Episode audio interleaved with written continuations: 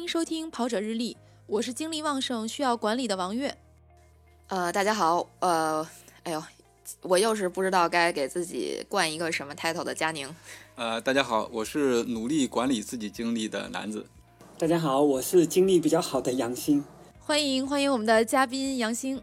今天特别开心把杨星请过来了。呃，先给大家介绍一下杨星啊，这个杨星的 title 很多，我就以我认识的这个杨星的时间线给大家介绍啊。首先，我跟杨星是那个通过跑步认识的。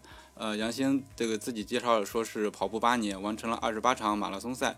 呃，最早的话，杨星还有一个跑团叫做开跑团，它的这个主要的目的就是致力于带动让更多的人开始跑步。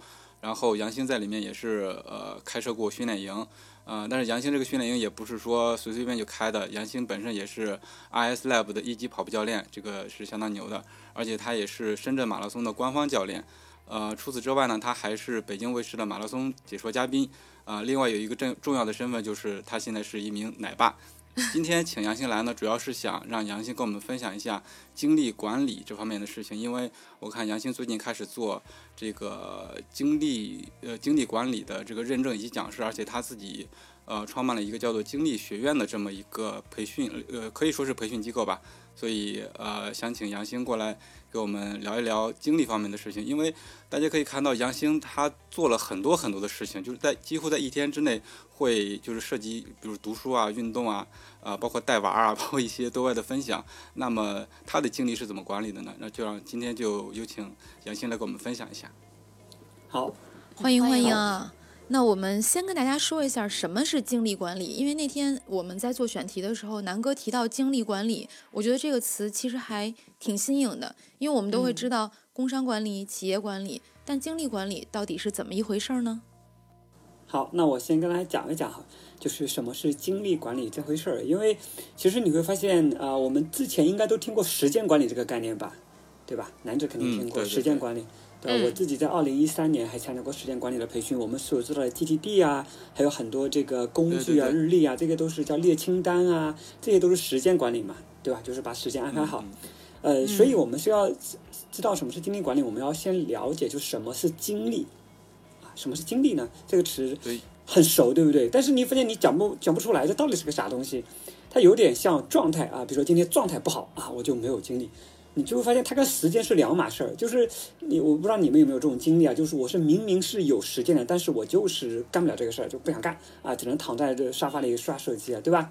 太有了，对对对，经常。就杨杨星说到这儿，我想起来一句话，叫“早起毁一天”。就是如果我今天对很早起来，我虽然看起来一天有很长的时间，但是我干什么事情都心不在焉，而且没有状态。对对对，所以你会发现很多叫状态，对吧？这个词其实这个时候叫做是没有精力哈。那在精力管理的这个科学体系里面是怎么来定义精力这个词呢？它其实是相对于这个技能来，比如说我们做一件事情啊，比如说我们在录音这个时候，我们在正在录节目，就会不会录？比如说你会不会用这个这个工具啊？那那是什么？那是技能的问题，就你会。不会做，很多人是，比如说我是本身不会做这个事儿，我再有经验没办法。那大部分情况下其实是什么呢？我们是有这个技能，但是也有这个时间，但就是干不了。就刚才说的早起毁天，我就就很多人这个他不习惯早起，早起一起来之后，他白天本来要写一个材料，他他不是不会写，他也会写，可是因为这个事儿他就写不了。他其实缺的是什么？他不缺技能，他也不缺时间，他缺什么啊？这叫缺状态。其实我们把它叫做缺精力，就是说把一件事情除了。这个呃技能之外的能力，我们把它称之为精力。不知道能不能理解这个大概这个意思啊？就是因为这个能力跟那个能力不一样。比如说，我们说有没有能力做一件事情呢？其实我们大多数都是说技能嘛，就你有没有技能嘛，你会不会干这个事儿？但其实它还有一个除了技能之外的，呃，我们统称为就有的人把它叫状态啊，有人说呃可能叫什么今天的状态好不好啊？就是，所以我们把它叫做经历。所以其实，在国外那个严格的字面上定义，它叫做做事情的能力，它不是做事情的技能。哦，那就是怎么能够保持比较好的状态，就提升我们的战斗力，是提升效率是吗？或者说提升，呃，它其实跟效率还不太一样，它跟效率呢不是完全一样哈。比如说你呃，比如说其实是它其实力是另外一个维度，效率其实是在里面的其中一个维度，其中一个维度。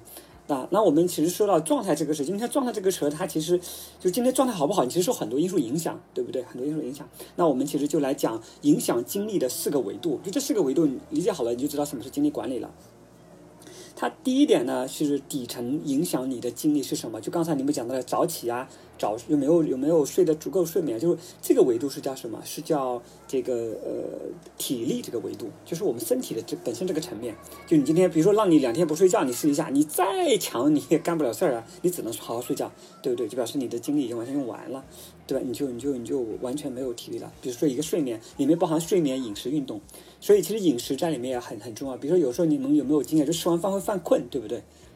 啊，对，对，有有，尤其是中午？很多人 对一吃完就哇不行啊，就眼睛就眯着想睡觉，对？这就是饮食也会影响你的精力好不好？还有就你运动，你一天像我跟男子就我们经常跑步，对吧？你会发现长期运动的人跟不运动的人，他的精力值是不太一样的，他的体力也是不太一样的。嗯呃，所以这就是体力这个模块，这个其实是精力的基基础，也是叫做最下限，就是你的，尤其像一个相当于一个汽车的这个油箱一样的，油箱的大小决定你最大量、最小量的这个基础是有这个决定的。嗯，基啊本的储备所以这个叫，体力的维度。嗯，对，第一个维度就是体力，第二个维度就是什么呢？就是情绪。你会发现今天情绪就是你睡得很好，也吃得很好，也运动了。但就是干嘛？今天早上忽然莫名其妙被谁莫名其妙批评了一顿，你就感觉今天心情整个都不好了。你会发现你做事也不想做了。就其实你也是有体力的，但你就是情绪不好，就是不想干，那其实就是情绪的问题。所以这两个决定的，这个我们把它叫做精力的质量。就你情绪都是一样的情绪，但是你的这都是一样的体力，但是你的精力的质量好坏是由情绪决定的。哪怕这个体力很好，但情绪不好，他也没有办法，呃，有好的精力。那这两个呢，我们都是叫做精力的供应维度，就是你的精力多少是由这两个决定的。那再上去呢，就是精力的输出维度，就你刚才所说偏效率这个维度，就也是第三个维度，叫做呃专注度啊、专注度。你会发现，同样的精力的情况下，同时专注做一件事情跟同时做几件事情，它的效率是不一样的啊。我跟你们问一个问题啊，你们觉得我们人的大脑啊，最多同时可以做几件事情？我是双子座，我可以做好多件事情。好多事儿，对不对？嗯，我觉得我是多线程的。嗯，这个我可以从一个程序员的角度来给大家给大家类比一下，就是人脑和电脑的 CPU。大家觉得这个 CPU 是多任务处理的，那其实这个 CPU 在处理的过程中，它还是一次只能处理一个任务，给你的感觉是同时在处理多个任务，它其实是 CPU 在很快的、不停的在不同的任务之间切换，所以人脑跟 CPU 一样，在同一时间只能处理好一件事情。我只能处理一件。嗯好，不愧是学程序员的，不愧是学程序员。对啊，其实是这样的，其实 CPU 的人的大脑其实也是个 CPU 啊，是个 CPU，它其实跟男子讲的是一样的，就是大脑的结构决定了我们一次只能做一件事儿。只能做一件事，就是它是这样的，就是它的单，我们大脑是个单线程的，它没有办法，就包包括我们所买的电脑，所谓的双核、单核，它其实只是在干嘛？它在切换不同的线程而已，它一次也只能一个地方参与工作，大脑也是一样的，它一次只能有一个线路搭，它没办法搭两条线路，所以你觉得，比如说，呃，你觉得你现在在在做几件事情，其实是干嘛？是在干嘛？是在做切换而已。比如说你切换着一会儿这个微信聊会天，一会儿跟人打个电话，一人跟你说，其实你是在做几件事，在不停的切换。但注意啊，你每切换一次的话，你大脑都要耗费营养的，就是要耗费你的精力的。你每切一次就要换一次，你切的越快，它损耗的越快。所以，如果你同时在一段时间同时做几件事情的话，就比较容易造成你的精力的比较大幅度的这种损耗。所以，如，果你其实杨兴没有办法保说的这个，我自己特别有感触，因为我有的时候会做那种论坛的主持人。你在做论坛主持人的时候呢，一边就是我要听嘉宾的对话，呃，然后就听他现在在说什么，但我一边又要想呢，我我下一个环节我要聊什么，就这时候我可能在不停的切换，有时候可能只是一个一个小时的一场论坛下来，我就会觉得精疲力竭。就肯定跟你看一个小时书或者打一个小时游戏的状态是不一样的，就特别累。这一个小时下来，对，就是你你因为因为你同时分线的时候，而且你而且你你那一刻你在快速的切换，一会儿听一会儿一会儿想，一会儿听一会儿想，一会儿听，不断的切，你非常紧张，所以你的切换频率会非常快，切换的越快你就越容易。所以如何保持专注，如何把你的精力能够用在一个点上，其实也是就是你刚才讲的效率的问题，怎么能够把它让它更有效？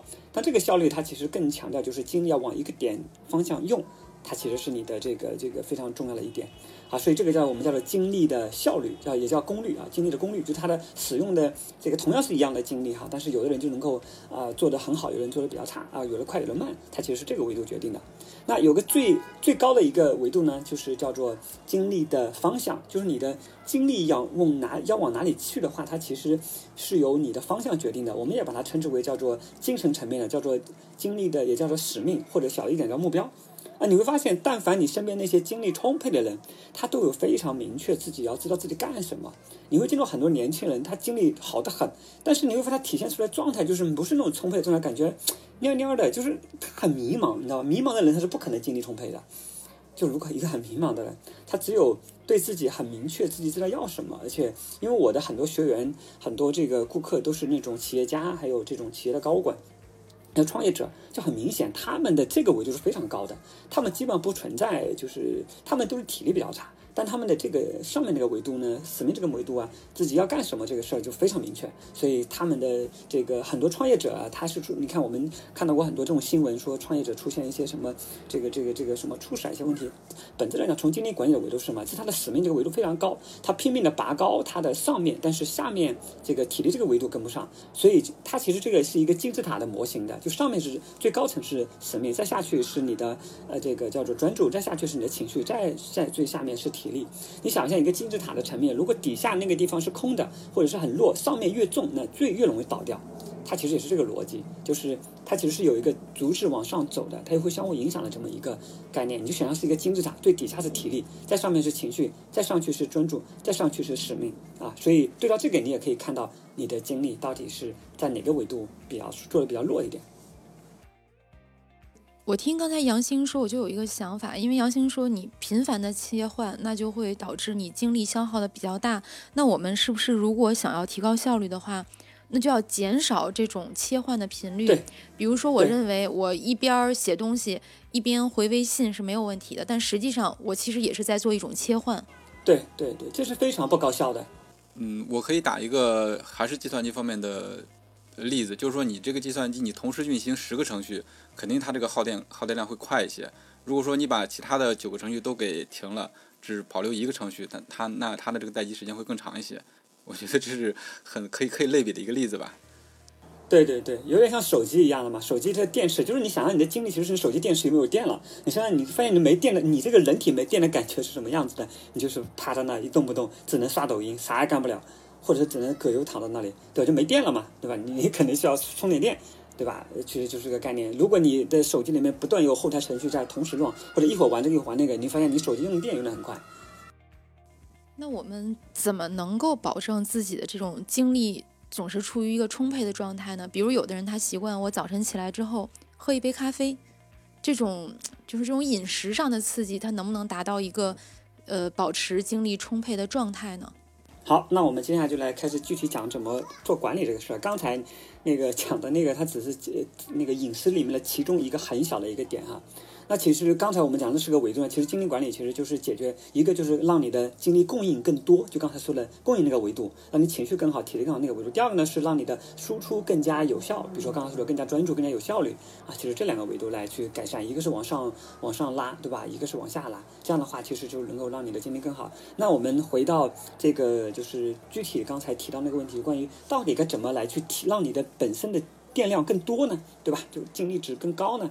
对吧？刚才说了一点，叫喝咖啡这个事儿行不行哈？喝咖啡这个行。喝咖啡呢，就是在我们的饮精力管理的饮食建议里面，其实咖啡是一个要要限制、要限量的啊，就限量的一个。它其实它的逻辑是因为咖啡里面有咖啡因嘛，是通过外界的这个一种这种呃一种刺激来管理。对这种呢，它其实会造成一个反应，就是它会呃，它它会有有一个叫什么效应啊？就是你你要越喝越多才有效。比如你现在喝一杯，你可能喝了一个月，你就要两杯，两杯就要加三杯，要不然它就无效，它就会很快就进入无效状态，啊，所以呢，我们一般建议可以喝，可以喝，要少喝，对你男的说身体会适应，所以呢，如果要喝咖啡的话呢，我建议是可以喝，但是呢，如果就是有其实有更好的方案来解决，如果你要喝咖啡了，可喝呃是比如在什么时候可以喝咖啡啊？那个男人知道我们在跑步的时候，很多人会要带护膝，对不对？很多人会带那个。这种在什么时候用呢？是在你已经受伤，但是又一定要参加比赛的时候才用。那咖啡是在什么呢？就是你已经精力不好，但是你又一定要干事的时候才喝，但你不能把它当成一个常态。呃，常态其实对你长期来讲，对你身体其实是会有一定的是药影响的。不是饭，对对是不是这个意思？它是一个他对我我可能今天很困，但我下午一定要见一个客户，我为了保持一个良好的情绪和状态，好喝一杯，但我不能每天早晨都喝一杯。对对，它是一个临时用的。对，嗯，那看来是那这么看来，我对咖啡的使用是错误的。我早上习惯起来之后就喝一杯咖啡，然后觉得会提升一下这个精力。那实际上已经没用了，南哥，你已经把药当饭吃了，是这个意思吧？呃，对对对，所以应该改变，一下。所以其实是什么呢？就是咖啡这个东西，就是呃，你因为你其实你应该在更其他维度，就是你如果早上起来非要喝咖啡才有精力哈，那一定是你其他地方没做好，而不是因为你没喝那杯咖啡，它不那个不是必需品嘛？嗯嗯，对，因为对有可能是睡眠问没睡好但我觉得这可能会有一种咖啡因依赖，对，因为我其实不一定要喝咖啡了，但是我比如每天早晨，北京人嘛，就是一定要喝一杯茶。如果这杯茶没有喝下去，就是一整天都是昏昏沉沉的状态。哪怕我昨天睡得很早，或者我今天起的也不太早，就我睡眠时间很长，但是仍然会觉得，就我总要有一杯含有咖啡因的饮料喝下去，这一天才能打开。嗯对，这是你的一心理作用啊个心理作用会居多。呃你可以用一个替代，比如说，其实你喝杯热水可能也有用，或者是你哪怕比如说你可能改为早上稍微动动个动个这个五分钟，做个五个深蹲啊，因为它有用。它其实一个是心理作用，就是从严格意义来讲，如果你睡眠好的话，是不可能是不会出现这种情况的，对吧？心理作用比较大，我觉得。嗯嗯嗯，嗯，就有心理上的，还有就是看看自己的睡眠质量是不是足够好。对，你的睡眠质量很重要。对，因为咱们说到精力，其实我就在想，就一般我们第一个想到就是我精力怎么样才能好？那我肯定是要有充足的休息。那休息最好的休息可能就是睡眠了，充分的休息放松，然后我白天才能够保证精力满满。还有第二个想到的呢，就是运动。就是你可能睡眠解决不了的问题，我通过运动能够解决。但这块儿就是具体应该怎么做精力管理，我觉得杨星还是要给我们展开聊一聊。好，那我们先啊、我们今天就主要聊一下从身体这个体的这个维度啊，一个就是我们刚才就是三大核心嘛，一个是运动，一个是饮食，一个是睡眠嘛。大家其实现在普遍认为，其实呃最重要的一个肯定是睡眠吧，睡眠是应该优先保证的，就是呃哪怕你的其他地方没保证，睡眠是第一重要的。什么保证睡眠呢？其实核心的一个原则哈，很多人觉得有没有那种可以就是少睡觉或者睡什么？我看张朝阳好像有段时间分享一个方法，什么每睡每工作两小时睡半小时这种方法，对吧？就有没有一些这种神奇的方法 可以让你对，可以让你可以让你是不是歪理邪说？对，从你，呃因为我我呢，我自己呢也自己是直接，然后我以前我的睡眠也不太好，然后因为那时候创业压力太大嘛，然后也睡眠不太好，而且就导致我在有一年的整个睡眠很差，然后我就翻遍了把市面上能找到关于睡眠的书全部研究了一遍，然后去什么看 BBC 的纪录片啊，各种的研究材料，就发现。就是真正有科学依据来调查显示的，目前是没有哪个方法说能够让你的睡眠时间缩短很短的。几乎没有，可以提升质量，但没有说你以前睡八个小时，给你改成睡四个小时，改成睡六个小时，这个是没有的。就大多数人其实是你的睡眠是你的基因里会决定的，就是你大概是要睡多久。那这个睡多久，其实你要通过一段时间的去记录跟调查，你才你比如说你要记录一段时间，你发现你到底在哪个时间会比较有效。然后在我所有的研研究的科学里面呢，有一本是叫《睡眠革命》啊，分钟革命的书里面，他提出了一个很有意思的理论，就是我们睡眠是不能以时间来为这个，不能以小时来作为单位，要以周期，因为我们睡眠其实是分一个周期的，就是浅度睡眠、深度睡眠，还有还有叫做这个入睡期、浅睡期、REM 睡眠、非 REM 睡眠，来几个周期的，一个周期大概是九十分钟。你会发现，如果你早上睡觉的时候，如果你这会儿在做梦，你忽然被闹铃闹醒的那一刻，你是非常痛苦的，很难受。那一刻你在哦心脏会痛，就是尤其闹钟的声音要大，如果就是你被打断的那种，哇，心脏就会觉得好痛。对对，这个是其实是非常，这种其实也是一种是一种身体的自我保护，就身体所有的疼痛啊，它几乎都是一种自我保护作用哈，所以你要注意，所有你在哪里痛的时候，它是在保护你，一定哪里做了伤害身体的事情，它才会痛，来提醒你说你不要这么做。那为什么闹铃会在你想会不会痛呢？是因为它的深度睡眠的时候是大脑最重要的拿来做修复的时候，就对大脑真正来讲有帮助的时候是靠深度睡眠，浅度睡眠你是没啥用的。你会发现有一次时候，如果你睡觉的时候，你感觉你好像还能动，就是迷迷糊糊的时候，那时候其实是没有进入深度睡眠，对你的整个的休息是没有太大帮助的。真正有效的是在你的深度睡眠的时候，叫 REM 跟非 REM 睡眠的时候，那个时候是有用的。所以呢，其实你如果想要哈，如果你想要让你醒来不用那么痛苦的话，一个要干嘛？就按照睡眠周期来说，比如说像我的固定睡，像你的睡眠时间啊，你要首先要固定你的起床时间，比如说六点半呐、或者是七点半啊，然后你要干嘛呢？就是你要往前倒推。倒推你是几九十分钟为往前倒推，比如说你是六点半，对吧？那你哪怕只睡你睡了四个小时，那你你不要睡五个半小时，就你要睡就睡九十的倍数，你知道吧？你宁可少睡一点，你也不要就是为了多睡这十几分钟，因为这样的话可能导致你在醒来那一刻是用那种那个那个那个呃闹铃会闹醒你的深度睡眠，那时候它是很难受很痛苦的，你要恢复很久，所以。给的一个建议就哦，是，就是要在轻度睡眠的时候醒过来，是对，对在浅度在浅度睡眠，在浅度睡眠醒过来，那个时候浅度睡眠的时候，就是你醒的时候是不痛苦的。所以我有一个方法是什么呢？就是我是比如说固定时间，固定好几点，比如说像我也那个在没有小孩之前，我的固定睡眠时间，我的固定是六点半的时候，六点半，六点半，然后往前倒推，比如说就是五呃就是五点，五点，然后就是这个再往前就是三点半，三点半，然后就是两点，两点，然后就是十二点点半，那就十一点，所以我基本上是固定在十一点睡或者十二点半这两个时间段睡的。如果错过了十一点，今天实在太忙了，我就等到十二点半再睡。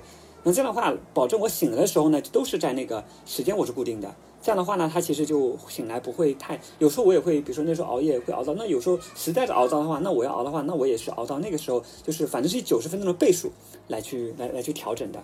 有时候像男生们如果要开发什么的，就是你尽量要弥补，就是用倍数。然后其实给大家讲一个很重要的一点的概念，其实就是睡眠，你一晚上少睡一两个小时，其实对你不会有太大影响。但是如果你连续几天，它就会对你影响特别大。你会经常有发现，就有时候好像也没睡好，你发现第二天也精神很好，对不对？因为你可以调整你的情绪啊，调整你的其他地方来。比如说你一个很重要的事儿，对，像我跑马拉松第一次我就没睡，我就睡了三个小时，那我第一次的成绩跑得可好了。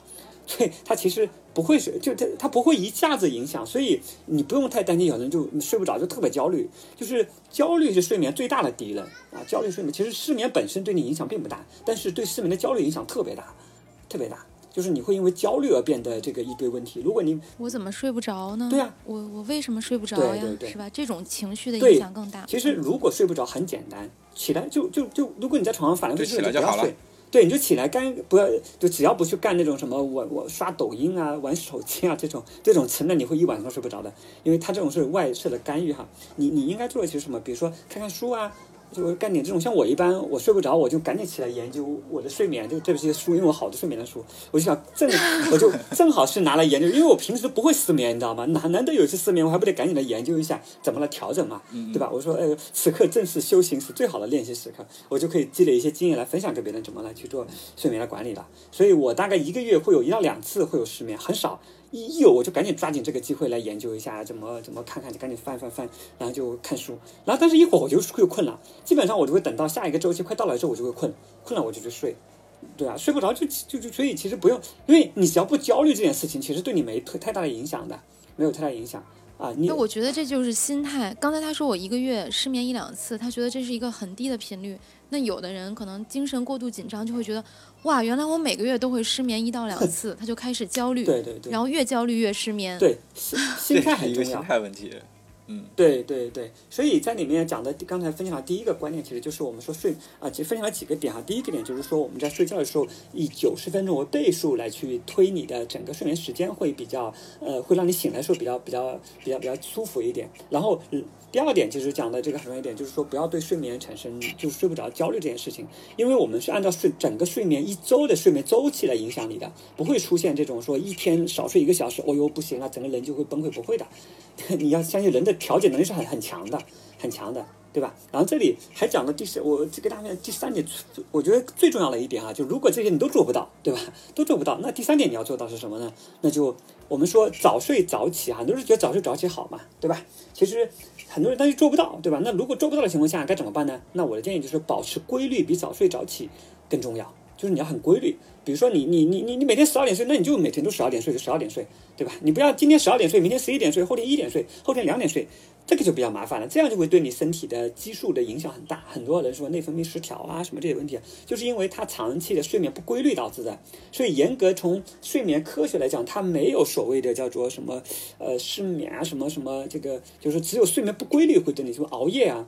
就到底多熬才夜，在西方的那个睡眠科学里面是没有这个说法，他更认为就是睡眠不规律对你身体产生影响很大。比如说你一会儿一点睡，一会儿两点睡，一会儿七点起，因为这样，因为身体它需要调整它的激素水平来适应你的这个节奏。比如说，本来正常情况下你应该是我们在大概十点十一点会分泌褪黑素嘛，让你困，就正常情况都是这样子，你的身体。然后到了六七点你醒了之后，就应该让你的血清腺素啊，还有那个睾酮素啊上升，你才会觉得有精神。但你你就刚好我要分泌的时候你就睡觉，对吧？我我要分泌褪黑素，你又你又嗨，那你那他这就不知道，那这个大脑就不知道该怎么办了。大脑说，那你到底想干嘛，对吧？我是该给你分泌那个就紊乱了，所以出现紊乱就是这个概念，就是你你老乱，就是如果你要是实在做不到，对吧？因为有的人的工作他就是晚上要怎么办呢？对吧？就是晚上要熬夜怎么办呢？那我就熬熬了之后，当我明天明天这个起嘛，对吧？但这里还是要就是要保证你的这个整个时长哈。所以很多人不用太纠结。我有见过，其实也有些人，他就是十二点的睡，也是一点的睡，但他每天就睡到九点，他就是长期这样，其实对他也没什么影响，啊，也没什么影响。对，一直保持这个，对，一直保持规律、规律和节奏就可以。对，就是熬夜不可怕，没规律才可怕。对，所以他们说要有有规律的熬夜，对吧？有规律的熬夜，熬夜，就是你要熬夜熬的科所以最学一点最。怕我天天熬夜，然后今天我妈来我们家，明明我每天都是十二点睡，然后他今天来我家，然后逼着我九点上床睡觉。其实这一天他是在害我。那，这个你可以他他出发性是好的，只是他不懂科学的，你要跟他讲科学，说我规律的，我都是很规律十二点睡的，对吧？你要你要保证你的整个睡眠时长。但这里面有讲到一点，就是说里面很重要一点，就是你熬夜你要保证整个睡眠时长。你不说你熬夜，那我只睡六个小时，那长期三到六个什么睡眠不够，那你也是不行的。你再规律也不行啊，因为你整个时长不够，你老是每天少睡少睡少睡，那一周之后它就不行。啊，所以呢，里面有一个方法呢，怎么来呢？其实它是可以是可以补睡眠的哈，可以稍微的补补补补补一点睡眠。就是说，我们比如说你昨天今天晚上没睡好，为什么我现在不焦虑我晚上睡不好的这个问题？是因为我知道白天该怎么来方法来解决这个问题。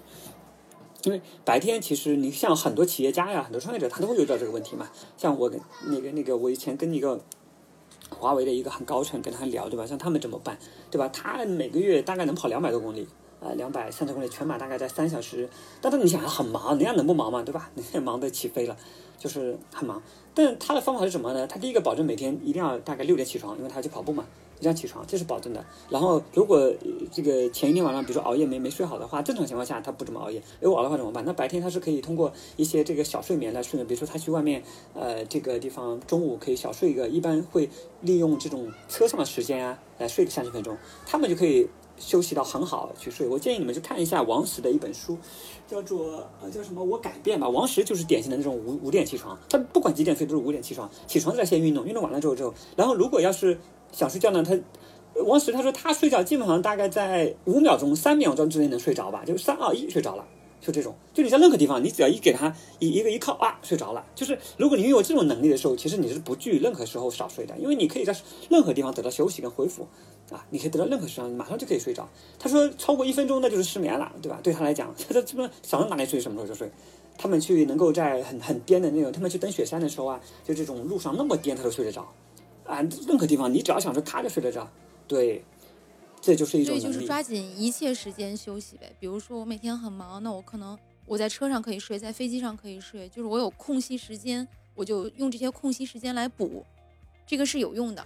那非有用，当然有用了。而且对于那种很忙的人来讲，这是一个非常高效的方法。它可以，因为你晚上大部分时间可能比较难的话，其实利用这种间歇睡眠时间是可以做一些啊弥补的。但是其实。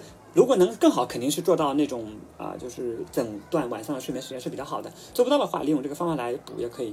但的确，并不是所有人能够在想睡就睡得着了，这是需要一个练习的这个阶段的，它需要练习啊，没那么对啊，需要练习。比如说，对练习正念啊，练习呼吸啊，啊，练习那个。其实我这个很长时间练习练习，我就会给自己固定的一个音乐，固定的一个节奏。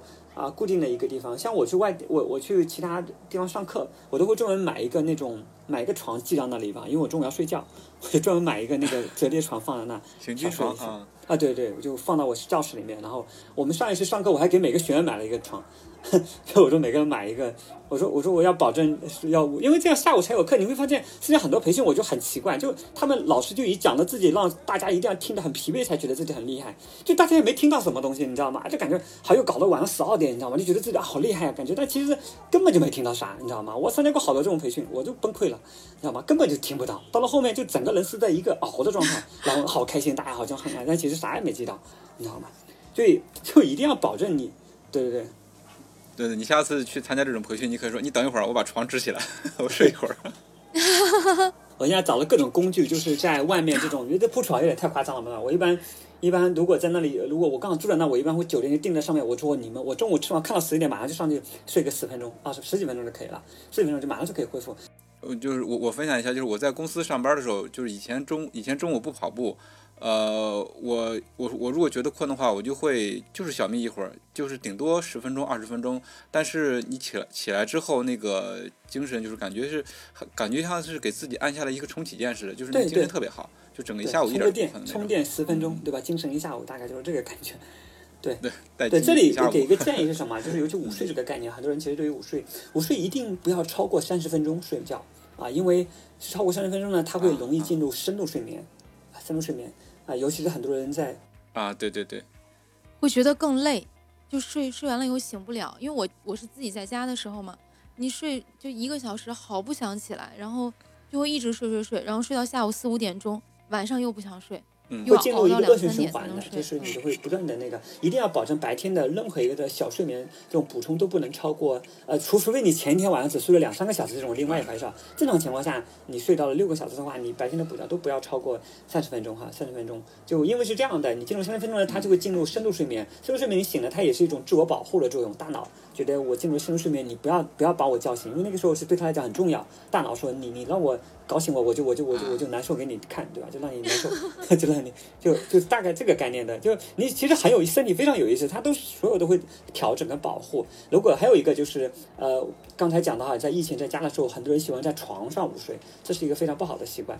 在你的午睡的床，就就就就你晚上睡觉床不要拿，不要睡这种太舒服的这种这种睡行军床啊。像我都对吧？我在家我我因为我经常在家办公啊，我睡觉都是经常睡身上，或者是我现在买了一个那种那种那种那种叫人工学椅子，把它打开来横着，就是让让稍微斜着靠一下就可以了。不要让自己午睡睡到太舒服的这种床上，因为床它会身体会会会会会对它产生一个这个认知，他觉得这个是午晚上睡觉的地方，他也会认为哎那个地方就可以拿来睡觉，他就会很容易睡睡深度进去。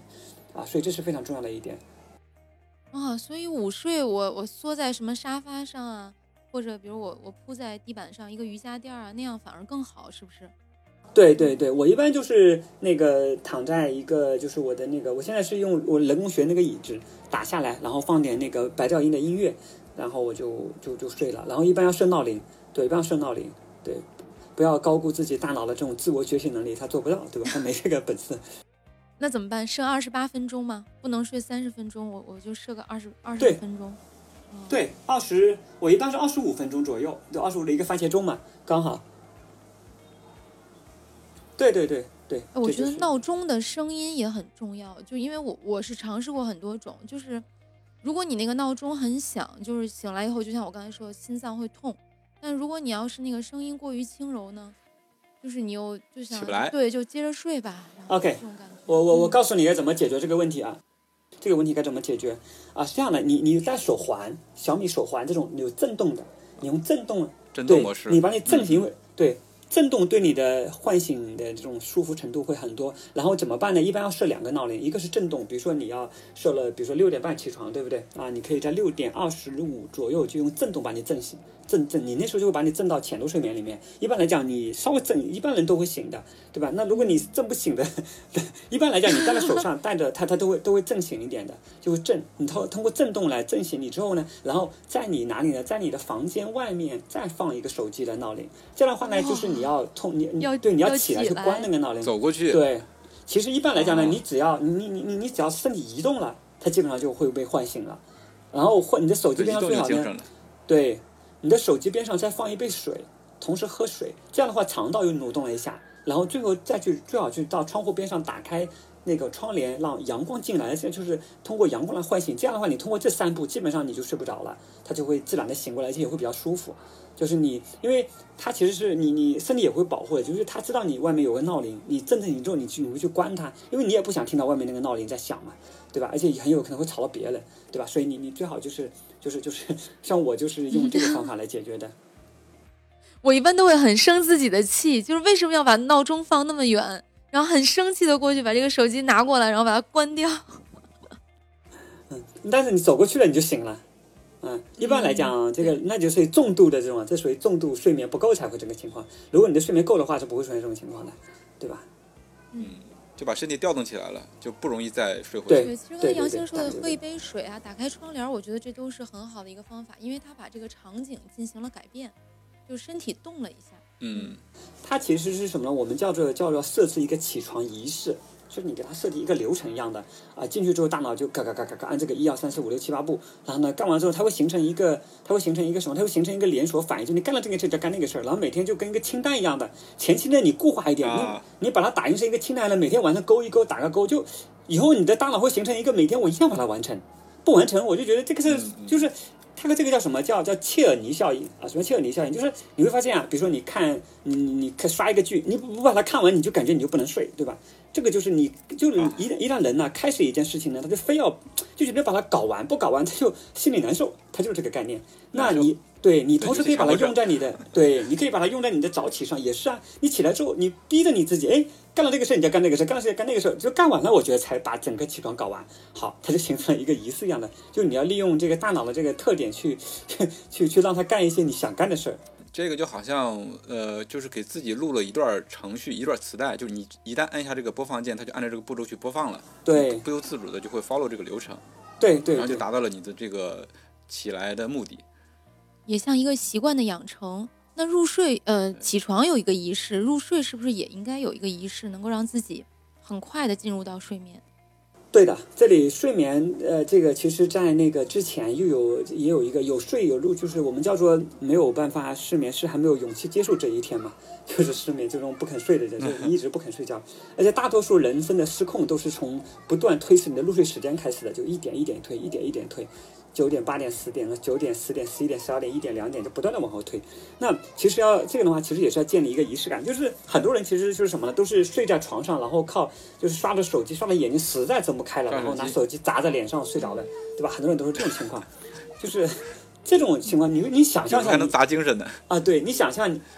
你想象你的大脑前一刻还在刷这种很嗨的小哥哥小姐姐这种视频，什么什么世界哪里又出现了什么大事儿，你还是很嗨，下一刻你就让他睡觉，就是他他他他他有那个借个缓坡，你要让他缓缓的进入睡眠，他才不会。所以为什么很多人睡觉睡觉之后会不断的做梦，还有个原因，就是因为你前面给他刺激太多了，所以在所以我们说说说叫什么，就是无聊是睡眠最好的朋友，就是你让睡觉之前让他变得无聊一点，让他进入睡着的状态。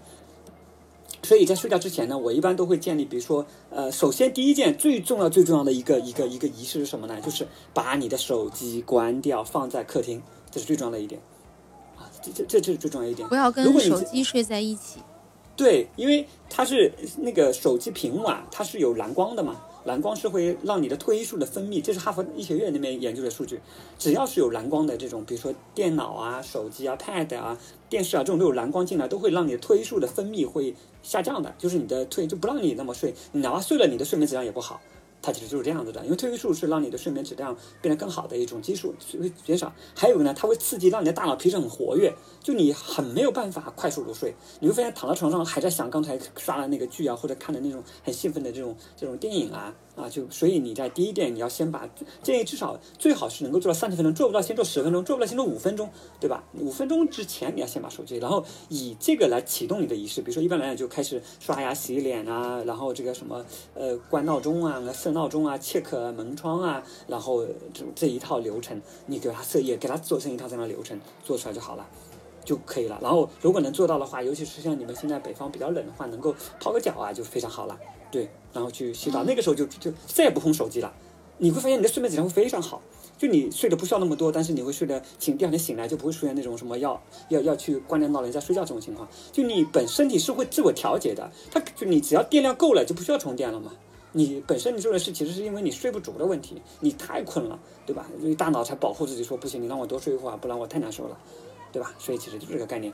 对，另外还有一个方法，其实就是如果你觉得大脑，呃，是那种反了复睡不着的人，我们有一个清空大脑的方法，就有点像距离时间管家清空的概念，就拿一张白纸出来，把你脑子里想到碎点都写下来，写下来，写下来，写下来。啊，写下来我那。时候在练习的时候，对我曾经一写过大概一百条，我都不知道脑子怎么想那么多事儿，就咔咔咔咔咔咔咔猛写。写完之后，然后就是泡脚，泡完脚就睡着了，就这样。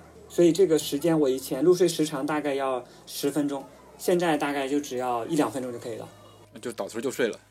呃，那我们知道《跑者日历》是一档关于跑步的节目。其实我想问一问杨鑫，就是你认为跑步和精力有什么关系？有的人会认为说，那我可以少睡一点觉，我通过体育锻炼来提升我自己的精力，有没有这样的一个说法呢？啊，是这样的，就是其实，在我的这个认知里面，其实包括我的理解里面，在对于呃运动对于人的精力哈，就很多人一提到运动都会觉得健身房的八块腹肌啊，什么马甲线呀、其实这种东西对你的精力是没什么帮助的哈，这种是没什么帮助的。精力的呃这个核心其实是由什么决定？是由心脏的那个是最主要是由心肺功能决定的，就你的有氧摄氧能力啊。你会发现走走走两步就很喘的人，他精力都不会太好的。就走两下就特别喘的那种，登个楼梯就发现说话都说不出来，人精力就不可能太好。还有他的那个血液里的含氧量就不会很高。那跑步呢，其实是一个锻炼你心肺功能最好的方法，最好的方法啊，最好的方法。呃，那这里有一个误区，很多人觉得锻炼心肺功能就是什么，要把自己练到什么啊、就是特别喘呐、呃，就这这是没有用的啊。还有刚才讲的那种，就是嗯、说能不能通过运动来弥补？当然是不能的啊，当然是不能的。睡眠是优先保证的。我们说，如果没有充足睡眠的运动，是等于慢性自杀的。就如果你没有睡眠好的情况下，你你强行让自己跑，其实对身体其实反正是有损伤的。就是我要在身体满格电的时候再去锻炼。啊，就是在你的睡眠在保证量的情况下去锻炼，效果会更好。嗯你这样的话，其实因为像很多人，其实如果长期长期睡眠不足的情况下锻炼，其实还是可能会对你心脏产生很危险的。比如说你心脏会忽然很高啊，心率很高啊，这种情况下，或者换一个说法，就是我们不能牺牲睡眠的时间去锻炼。对对对，我们要优先保证，呃，这个这个这个优先保证睡眠。然后其实，在你没有这个时间运动，其实我们先增加活动量。啊，增加活动量，比如说你先有坐坐电梯，可能走楼梯，然后坐你开车可以先开到，比如说留一站地铁或者坐地铁坐留一站，它走一会儿就好了。就你你总是对对对，就你现在有活动量，很多人是连活动量都没有，就想着想要多大的运动量。跑步就更是这样，很多人就是刚开始跑就一定要猛猛猛跑，对吧？其实太快对这个，我们说其实世界卫生组织给的建议，其实对于健康来讲最好的是什么？叫中度有氧运动，一周大概要一百五十分钟就达到及格了，做的比较好要三百分钟。你想象一下，就是叫中等有氧一样运动。跑五个小时，每天跑一个小时，就是周一到周五每天一个小时，一个小时大约大部分人都是差不多跑十公里。呃，这这这这嗯，这是比较厉害的了，这也算比较好的了。一定要分清楚，八块腹肌还有那些什么东西都是健美需求，它不是健康需求。从健康角度，八块腹肌没什么用的。嗯，那你要干啥呢？你又你又不要打架，对吧？你又不要干啥？你你你你你你生存现在哪需要这个？现在要的是，现在我们都是脑力劳动嘛，对吧？脑力劳动为主，所以其实很多人去健身房弄一身肌肉，它其实这是健美需求，它不是健康需求。健康需求应该优先保证你的心肺功能，心脏是足够的强大，为身体能够提供足够的氧气。提供供能，让它发动机能有用，就像一个一个车一样的，你首先要把保证发动机有用，你把那个那个轮胎汽车搞得多么好，多么好的钢，这这这对吧？这本末倒置的问题，你要先解决这个问题，再来解决那个问题，你的车才能开得好。说完之后，有没有觉得作为一个跑者好骄傲？就是我们干的这件事情多么的实用。对啊，就是很实用。其实要提高自己的有氧能力以及心肺，对，还是杨兴强调的这一点钟。南山哎，钟南山院士在他的有一本书里面叫做《钟南山的健康》里面提到，就是说，其实有氧运动是能量的来源，就是他是你看，包括钟南山，你看八十三岁还能够，他其实他每天都会坚持跑跑跑一会儿。呃，在在他的纪录片里面分享到，他会一直坚持游泳。他当然后那肌那个有无氧运动，比如说肌肉训练是在什么时候练呢？呃，一般来讲，比如说等你年纪大了，四十五岁肌肉开始掉的时候，你可以配合做一些辅助，但是没有必要就是过度的追求线条啊什么这些东西，我觉得没有太，在我的理解里面，从精力的维度来看，不是不是那么重要哈。更重要的话，其实是以这个优先保证你的心肺功能好，那才是关键。那杨兴老师创立了精力学院，我特别想知道你在精力学院都教大家哪一些知识？然后有没有什么特别有意思的故事跟我们分享？呃，刚才跟你讲的那些，就是刚才我们分享的那些，基本上都是我们上课的内容一部分了。就是就这样，我们今天主要讲了运动的模块嘛，运动的模块啊，跟大家分享一个有意思的模块是关于饮食的模块。很多人会觉得这个就是饮食哈，饮食就吃东西，就是我们上完课之后很神奇的，就是大家怎么觉得莫名其妙就瘦了，知道吗？就 就瘦了，你知道吗？就是我想今天怎么会瘦了呢？对吧？每个女生都想呀，就是我莫名其妙就瘦了，这是多好的一件事啊！对。因为其实这里面就涉及到我们受的人，我们有一个学员，他只做了一件事情。因为我们是这样，我们上完课之后是要求要去实践的，就我们上完课是要求大家一起实践三十天，就做一件事情。比如说你做一件你你觉得对你精力有帮助的事情，啊，我们有的人选，有人只选了一条，就是他每天找他喜欢特别喜欢吃油条跟油炸的东西，就每天就这一点。然后他就说，那我就连续坚持三十天不吃油条吧。好了，就这样，他一个月瘦了十斤。然后他就觉得，哎，先有一个坏习惯，把它改掉。我还以为他，他说我每天都吃油条啊，没有，他就，对，他就这一个习惯。然后我们前，我们这几期都好多人都觉得很很很很神奇，怎么怎么忽然就 就瘦了啊？他其实呃一呃，然后还有一个很很很笑，待会就一起讲哈，他为什么会这样子啊？我们还有一个很有意思的事情呢，是我们好几个学员跟我来讲，因为他们在备孕，你知道吗？想怀孕生小孩儿，然后呢，就就发现，就发现做了精力婚之后，忽然就怀上了之后，而且发现他们他们怀上之后就没有什么孕反应，你知道吗？他们去做体检啊，什么都很都都很好，就是指标都很合格，你知道吗？他啪啪啪跑过来跟我说：“杨鑫老师，杨老师，我给你报个喜。”我说啥？他说：“哎呀，我们上完精力课之后就发现这个 就就就就这个怀上了，然后发现这个我们其他的什么孕妈妈都会孕吐，怎么为什么我们什么反应都没有啊？而且好像也整个是状态也很好，也没有出现这种什么情况。”然后他，然后我我我我我，然后我自己，因为我我老婆也是也也也上了我的课嘛，也是她也是上过我的经济学院的课，我也她也听了。然后我们自己呢，也是在今年是呃四月呃应该是去年了，二零二零年四月份生的。然后我们整个过程当中，其实也没有太多的这种。啊，别人描述的这种什么什么很很严重的那种反应啊，我们都还比较正常。然后我们后面去跟跟港大医生，跟我们因为我们的是在深圳市是港大，港大它其实用的是一套完全西方的这套，就是香港那套这个这个这个育育育儿呀，还有教你什么孕期管理的这种理念嘛，就你要去上课啊，他会教你饮食的方法，就发现跟我们讲的是一样的。然后我大概看了有五十本以上关于健康的书之后，我就发现。根据就是从西方的营养学来看，其实所谓的健康，我们说减肥方法跟这种健康饮食、精力饮食、孕期饮食，它本质就是一种叫健康饮食就可以了。你只要健康饮食就可以了，不需要什么。你只要回到健康饮食，你的身体就会回到健康的状态，就体重也会回到健康的状态。啊，我们不说会八块马甲线、八块腹肌，那做不到，对吧？但是回到健康上还是可以的，问题都不大的啊。这是这是这是一个概念。那为什么会这样子呢？因为其实我们大多数人的这个呃。不是大多数人，是所有人的核心里肥胖的原因，它不是很多人都觉得吃太多了或不动嘛，对吧？其实，相对于你吃多少来讲，你更应该关注的是什么？是吃的是什么东西很重要。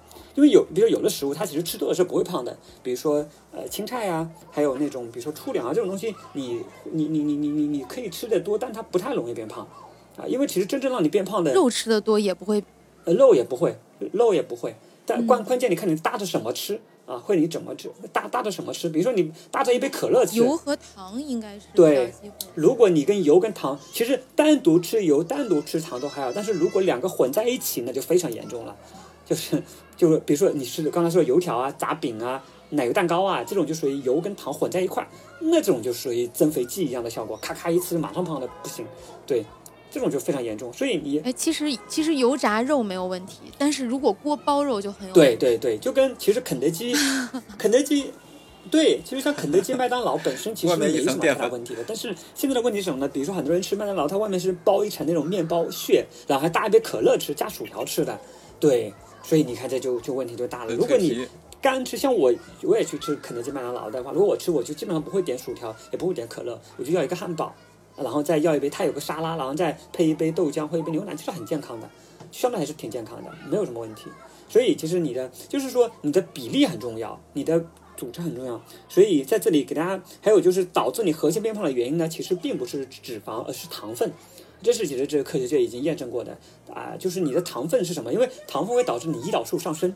啊，胰岛素上升，胰岛素上升，就血糖浓度上升之后，胰岛素，胰岛素还有一个作用是干嘛呢？是可以把你的这个糖分变成那个糖原储存在肌肉里面。但还有个很大的功能呢，是让你的糖分变成脂肪存在里面。所以你的主要主要胖是因为脂肪多了嘛？其实肌肉没什么影响的。跟你说，一公斤肌肉其实很少的，一公斤脂肪那跟你说一大坨可多了。对吧？所以其实核心是核心不是体重，是脂肪的问题。所以你要解决这个问题，首先你要控控要控制糖分的摄入，也不是说不要吃糖，是要吃那些让你血糖不会快速上升的糖。有些比如说我们中国人喜欢吃的白粥啊、米面啊这些东西呢，它不但会让你存脂肪，它还会干嘛？会导致它会有分成一种激素会分泌褪黑素，所以会让你吃完饭后犯困。所以其实你犯困的主要原因不是你吃太多了，而是你吃的糖分太多了。吃高糖的，如果你吃的是那种牛排呀、沙拉这种，其实不会那么容易困的。嗯，那其实我晚上睡不着觉，可以喝一碗白粥。嗯，对，是可以的。但是如果你不怕变胖的话啊，可以喝。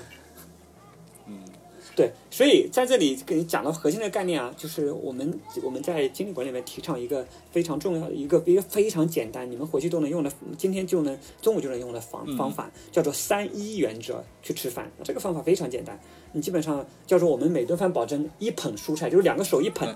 就两个手一捧的蔬菜，就是比如说半个包菜，三分之呃，一般来讲大的包菜大概四分之一个包菜啊，所以大概来讲，如果吃饭的两个人吃一盘青菜是差不多的，就两个人吃一盘青菜，就一捧蔬菜，然后一巴掌蛋白质，蛋白质是多少呢？就是伸出你的巴掌来，你的厚去掉手指的这个维度厚度，大概就是一块牛排的这个蛋白质就够了啊，然后。还有就是一拳头的主食，就是一，比如说你的拳头多大，比如说像女生拳头小一点，男生拳头大一点，这个是根据你的拳头大小来决定的。你可以吃一拳头的主食，比如说一拳头米饭就是一碗米饭，差不多。嗯，啊对啊，或者面包，对，所以这个就叫做三一原则。嗯，对对对，对，你就保证这个比例，问题就你保证这个比例，你基本上就不太可能太胖啊，不太可能太胖。对吧？然后不，那些里面还有很重要一点，就不要喝那种什么呃饮料啊，就饮料就大多数都是糖。你你你仔细看一下，其实有个很大的误区，就是市面上的大多数饮料产品都是加糖的，因为不加糖它不好喝，你知道吗？它所以它就要卖，它就必须要加糖。可以喝苏打水。重要啊，对对，我经常都喝苏打水的，我们家就是常喝。对苏打水，我们喝的时候也要看一下，就是有些它现在做的是那种带有风味的苏打水。你看一下它的那个配料里面，其实也是有什么各种蔗糖之类的。你是说那个什么什么森林？因为它这种，它是说如果糖的含量不到多少的话，它还是可以写零糖零卡路里，但实际上它并不是。我们说的那种苏打水呢，就是那种天然气泡水啊，或者就是完全无添加的那，对，就零糖，完全零糖的，喝起来就没有一点甜味的那种。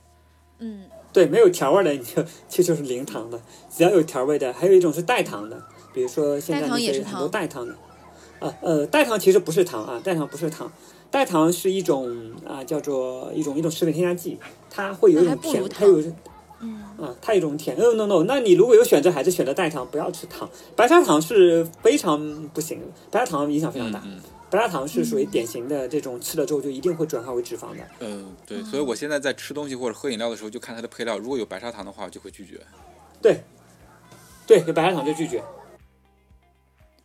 好，那关于精力管理，我们今天先聊到这块儿，因为我觉得后面肯定还会再请杨兴老师来，再给我们针对某一个环节或者某一个细节做更深入的讲解。那现在进入到我们今天的推荐环节，看看杨兴老师给我们带来什么样的推荐。好，那我今天给大家推荐一篇我给很多我们学员都推荐过的电影，也是让我看完之后就瞬间对于。就是精力管理那个维度、使命这个维度跟专这个维度有个新的理解的一部电影，叫做最近呃上映的叫做《心灵奇旅》，好像现在有的电影还可以看，就是那个应该是这个迪士尼出的那个电影吧？啊，很呃皮克斯皮克斯出的，很好看，很好看。对这部电影里面，它其实讲明白了使命这个事情到底是什么。就是就是你你到底人活着怎么使命就是怎么死这条命嘛？你的命该怎么用？我觉得这部电影很好的给了一个解释，就是你到底该什么？因为太多人其实会会会会会会误解这个，以为误解目标、误解使命，就是认为一定要干一件什么改变世界啊、影响人类啊，呃，其实不是的，对吧？真正的里面对吧？电影里有答案，大家去看吧，我就不讲了，我就相信你们会很有感觉的，对对。对，这真的是一个挺深刻的话题，可能每个人都会想到这个问题，就是我来到这个世界上，我是为了什么？我都要做一些什么事儿？。这个电影我看了之后，其实触动也挺大的，就是，呃，他的大概意思就是说，如果你要到达地球的话，你必须得有一个找到自己的火花。呃，我在里面印象比较深的，其实你说火花，就像刚才杨欣讲的，不是说你要做一个什么特别伟大的事情，其实可能生活中的一些小细节能让你感动到的，其实就是火花。呃，它其中有一个场景就是剧透了！一点点剧透，一点点剧透。剧透了，对，剧透剧透。嗯，好吧，因为今天我们是有有有人看过，有人没看过这部电影，是不是？怕有剧透的话，有听众朋友们就会觉得 啊，你居然说好吧，好吧，那就大家去看吧。这个电影确实很不错，而且值得多刷几遍。是的，是的，可以看几遍，来回反复看，会有完全不一样的体验。感谢杨兴老师来我们的节目做客，也感谢杨兴老师的推荐。那今天的节目就到这里了，感谢大家的收听。如果你觉得有料有趣，赶快订阅我们的节目，同时推荐搜索关注“跑者日历”微信公众号、服务号以及小程序，更多精彩内容等你发现。谢谢大家，谢谢杨欣再。见，下期见，好，谢谢大家，下期见。好，拜拜。